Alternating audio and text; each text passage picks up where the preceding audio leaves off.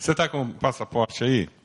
Dá uma folhadinha no passaporte, você vai encontrar uma porção de pessoas que você conhece, que são missionários nossos. Dê uma olhadinha aí, dê uma folhada no passaporte. Pessoas que, de várias maneiras, têm sido usadas por Deus, porque nós, como igreja, temos entendido as quatro dimensões da obra missionária.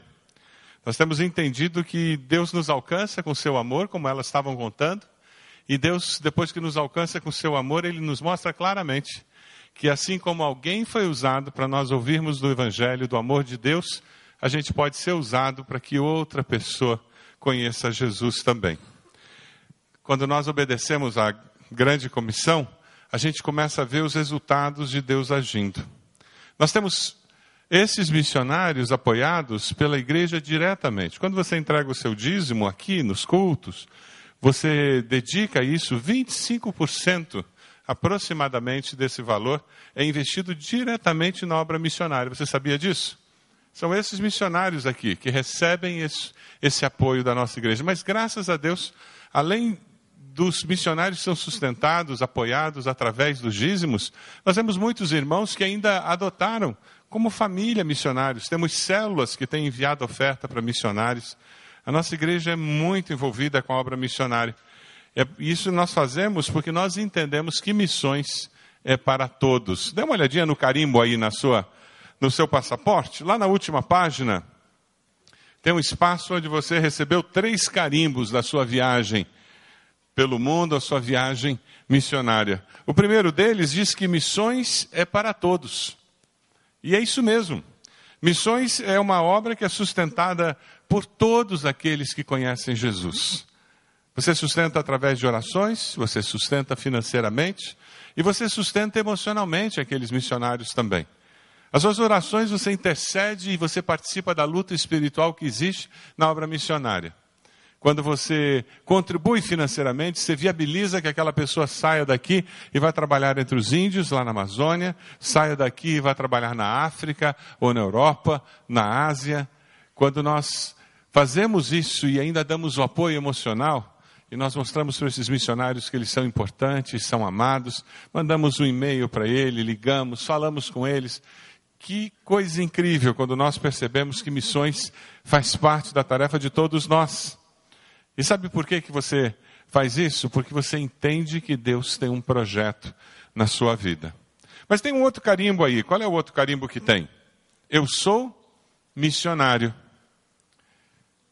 Do meio do povo de Deus, Deus chama pessoas para que elas possam ir fazer a obra de Deus onde elas estão.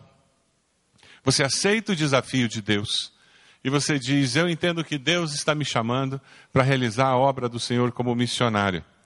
Eu aceito esse chamado. Tudo isso porque existe uma razão muito simples, objetiva e fundamental na vida, que é aceitar Jesus. Esse foi um dos carimbos que você recebeu, lembra? Eu aceito a Cristo. Dê uma olhadinha aí na revista. É quando você confessa Jesus como Senhor e Salvador, como essas jovens estavam contando aqui. Lá em Atos, capítulo 1, nós encontramos o Senhor Jesus ressurreto, falando sobre vida e vida eterna. Abra sua Bíblia lá em Atos, capítulo 1, de 1 a 11, por favor. Atos, capítulo 1, de 1 a 11. Se tem alguém perto de você sem Bíblia, reparta com a pessoa, mostre o seu celular, para que todos possam acompanhar a leitura. Atos, capítulo 1, de 1 a 11. Cristo estava ressurreto. Lucas, contando para o seu amigo Teófilo acerca de Jesus, ele conta assim: Em meu livro anterior, o Evangelho de Lucas, Teófilo, escrevi a respeito de tudo que Jesus começou a fazer e a ensinar, até o dia em que foi elevado aos céus, depois de ter dado instruções, por meio do Espírito Santo, aos apóstolos que havia escolhido. Depois do seu sofrimento, Jesus apresentou-se a eles, deu-lhes muitas provas indiscutíveis de que estava vivo. Apareceu-lhes por um período de 40 dias, falando-lhes acerca do reino de Deus. Certa ocasião, enquanto comia com eles, deu-lhes esta ordem: Não saiam de Jerusalém, mas esperem pela promessa de meu Pai, da qual falei a vocês. Pois João batizou com água, mas dentro de poucos dias vocês serão batizados com o Espírito Santo. Então os que estavam reunidos lhe perguntaram: Senhor, é neste tempo que vais restaurar o reino de Israel? Ele lhe respondeu: Não compete a vocês saber os tempos ou as datas que o Pai estabeleceu pela sua própria autoridade, mas receberão poder quando o Espírito Santo descer sobre vocês e serão minhas testemunhas em Jerusalém, em toda a Judéia e Samaria e até os confins da terra. Tendo dito isso, foi elevado às alturas, enquanto eles olhavam, e uma nuvem o encobriu da vista deles. E eles ficaram com os olhos fixos no céu enquanto ele subia. De repente surgiram diante deles dois homens vestidos de branco, que lhes disseram: Galileus, por que vocês estão olhando para o céu? Este mesmo Jesus que dentre vocês foi elevado aos céus, voltará da mesma forma que o viram subir. Amém? Jesus vai voltar? Diga aleluia. Atos 1:8, de uma forma gráfica, ele nos fala o que é fazer missões e como uma igreja faz missões, como um servo de Jesus faz missões. Dê uma olhadinha no gráfico que vai aparecer, que mostra essas quatro dimensões da obra missionária. Você tem uma igreja local ali que aparece na tela, não é verdade? A nossa igreja dividiu o ano da seguinte maneira: primeiro trimestre, vamos lá, mais dois cliques, mais um. Isso a dimensão dos confins da terra. Dê uma olhadinha no versículo 8. É a dimensão dos confins da terra. A próxima qual é? Nós trabalhamos no segundo trimestre do ano com missões estaduais. É a Judéia. Nós estamos ali no Atos 1:8. O próximo, por favor. Você no terceiro trimestre nós entregamos ofertas para missões nacionais, para a obra que se faz no país. É Samaria que aparece no texto. Próximo, por favor. E por fim, no quarto trimestre, nós trabalhamos com missões locais a Jerusalém.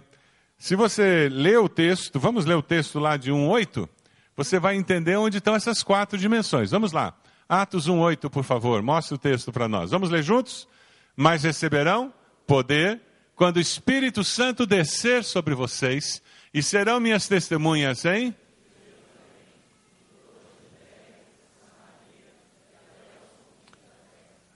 O texto bíblico nos fala, nos fala, sobre regiões e dessa maneira nós temos nos envolvido na obra missionária. Nossa igreja é uma igreja envolvida em missões mundiais, até os confins da terra.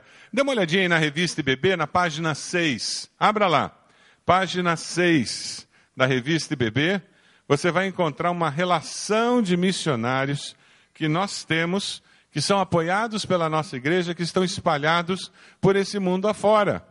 Missões transculturais, o desafio de aprender uma língua nova, uma cultura nova, vencer barreiras. Você perde o conforto da, da vida moderna que você tem aqui no Brasil. Vá lá para Moçambique, vá lá para o Djibouti viver mais de 50 graus ao meio-dia. Que tal? Sem ar-condicionado. Tem um preço cultural muito alto que você paga. Missionários que estão na Índia, na China, a cultura é muito diferente. Eles comem gafanhoto, eles comem formiga frita. Eles comem cachorro, gente. E você tem que se adaptar à cultura se você quer chegar até o coração dessas pessoas. O custo financeiro muitas vezes é muito alto no campo missionário. Pastor Caio está na Itália. Custo de vida é muito alto. Missionários nossos estão na França. Custo de vida é muito alto. Lugares aonde é muito difícil você se manter. E muitos missionários nossos, para cumprir o ID de Jesus, para responder a isso que Jesus falou em Atos 1,8, eles correm risco de vida. Acabamos de orar pela nossa missionária, Mariana. Mas também ouvimos o testemunho de outra missionária aqui do Sudão, lembram? Risco de vida. Por amor a Jesus. Hoje mesmo, alguns deles estão correndo risco de vida. Nossos missionários na China, que a Junta de Missões Mundiais tem, estão passando por um momento muito difícil. Se você está acompanhando o noticiário, o Partido Comunista está demolindo igrejas e estão retirando todas as cruzes que, que estão como sinal na frente das igrejas. Eles querem eliminar a cruz da parte de fora dos prédios.